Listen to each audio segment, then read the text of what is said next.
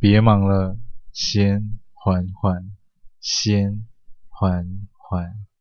嗨，我是 Alex，今天为大家带来的是二十四节气大雪。西元二零二一年十二月七日，农历十一月初四，节气大雪。今日上菜：萝卜排骨酥汤。大雪，朔风吹雪飞万里，不见飞雪来，但觉有寒风。南国黄叶落，衣衫不问冬。大雪时节，此时田里的小麦和油菜仍在缓慢生长，同时也得做好增温保墒、清沟排水、追施裂肥等工作。趁着此期间农活较少，进行农田基本建设。兴修水利也是刻不容缓。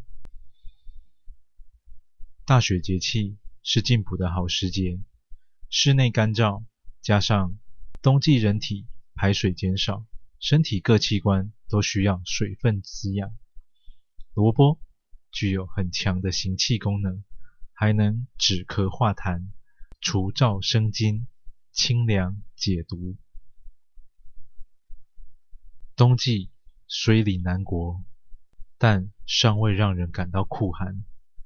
那名年轻医生下班后也仅仅披上一件薄外套，想必到来的冬季一定很是不悦。是夜，陈明凡独自一人在面馆厨房里忙活着。他松去快将自己勒死的领带，挽起白衬衫的袖口。手中捂着菜刀与汤勺，桌上一盘盘备料依序下锅，调味料斟酌到位，双眼认真凝视着火候。如此的认真，但却不是什么精致佳肴，他只是想煮一道家常菜——萝卜排骨酥汤。瑟瑟迎面未向东，北国之雪白蒙蒙。寒风吹拂南府城，热汤满上心欲浓。南国府城冬季时早晚温差大，时有老年人因气温变化而身体不适，更有甚者因心脏不堪负荷导致死亡。在铺满橙黄落叶的街道上，一辆救护车呼啸而过，卷起枯叶翩翩，随即又无声落地。南城医院前的行道树，一年四季都在诉说着生老病死。救护车停稳后，几名医护人员推着担架。急匆匆地进了急诊室，担架上的老人家已经意识不清，但口中还在呢喃着：“不能是他，不能是他。”一旁的家属忧心地向护士问道：“陈医生在吗？他在吗？”“呃，陈医生他现在不在急诊室内。”到底在不在医院里？不在的话，就打电话给他。这个陈医生他正在用餐，等等，他还有门诊，请他来，不管多少钱都可以，只有他能救回我爸爸。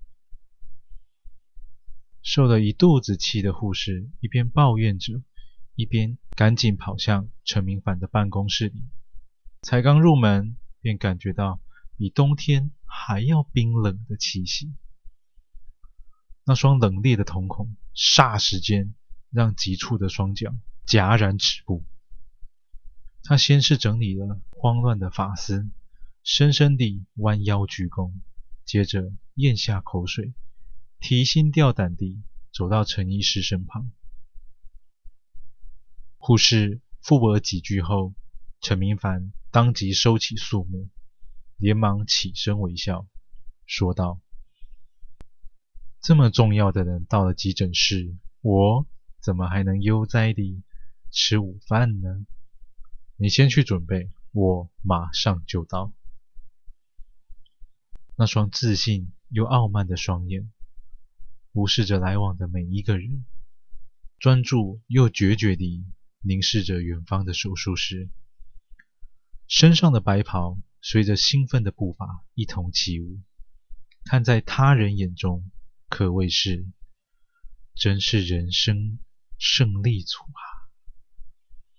陈医生，您来了，拜托你一定要救救我爸爸！陈明凡操弄着诚恳的眼神与语气，坚定地说道：“放心，我一定会尽力。”话语落尽，便快步走入手术室。就在手术室大门即将关闭时，那年少又英俊的魔鬼勾出了一抹诡魅一笑：“这里是属于我的舞台，那人的生死。”皆随我心。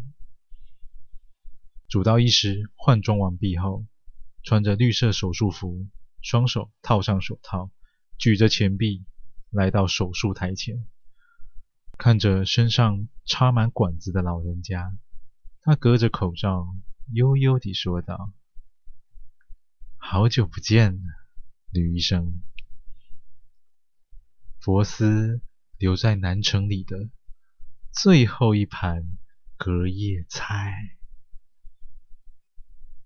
那道手术灯下的白光来回闪动。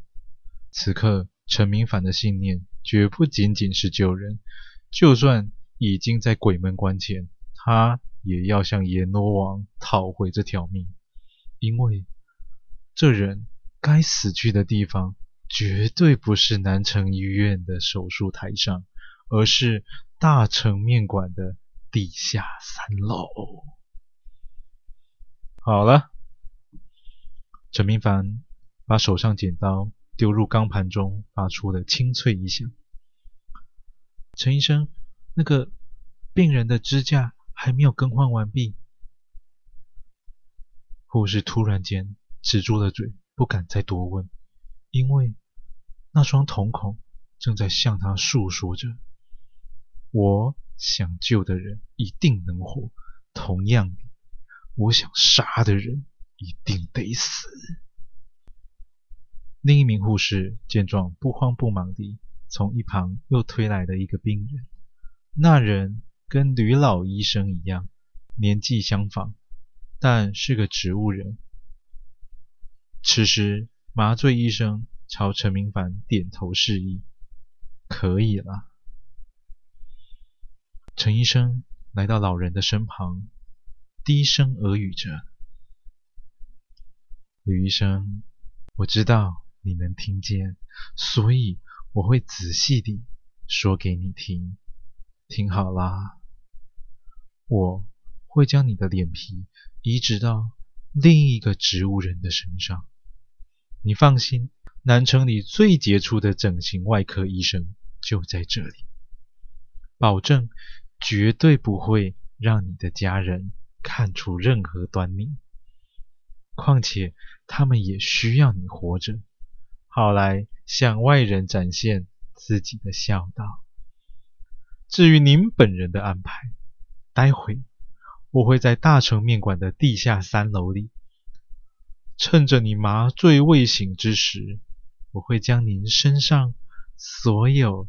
适合带肉熬煮的骨头，一块一块地切下来，做成排骨酥，最后将您熬煮成一锅萝卜排骨酥汤。午夜时分，大成面馆，夜不入寐，亮如白昼。高朋满座，共饮热汤。此时，店里头坐满了来自南城医院的医学人才。蔡思翰落座在主桌旁位，老李一家也在其中。他们还在等着一个人。少顷，一名年轻白袍快步入内，连声抱歉后，坐落在主桌中间，喊道：“开动！”白皙萝卜，清爽可口，排骨酥早已骨肉分离，再饮一口热汤，身子就暖啦。蔡思翰附耳低声问道：“明凡，怎么让大家等这么久？干什么去了？”陈明凡不急不徐地咬下一口排骨酥，回道：“今天啊，一同开刀的一名小护士不太清楚状况，所以我……”就先让他在好几个地方静一静。感谢您收听完今天的故事。倘若您也喜欢，请不要吝啬你的分享，动动手指头将缓缓分享出去，让更多的人能够听见缓缓。我是 Alice，感谢您。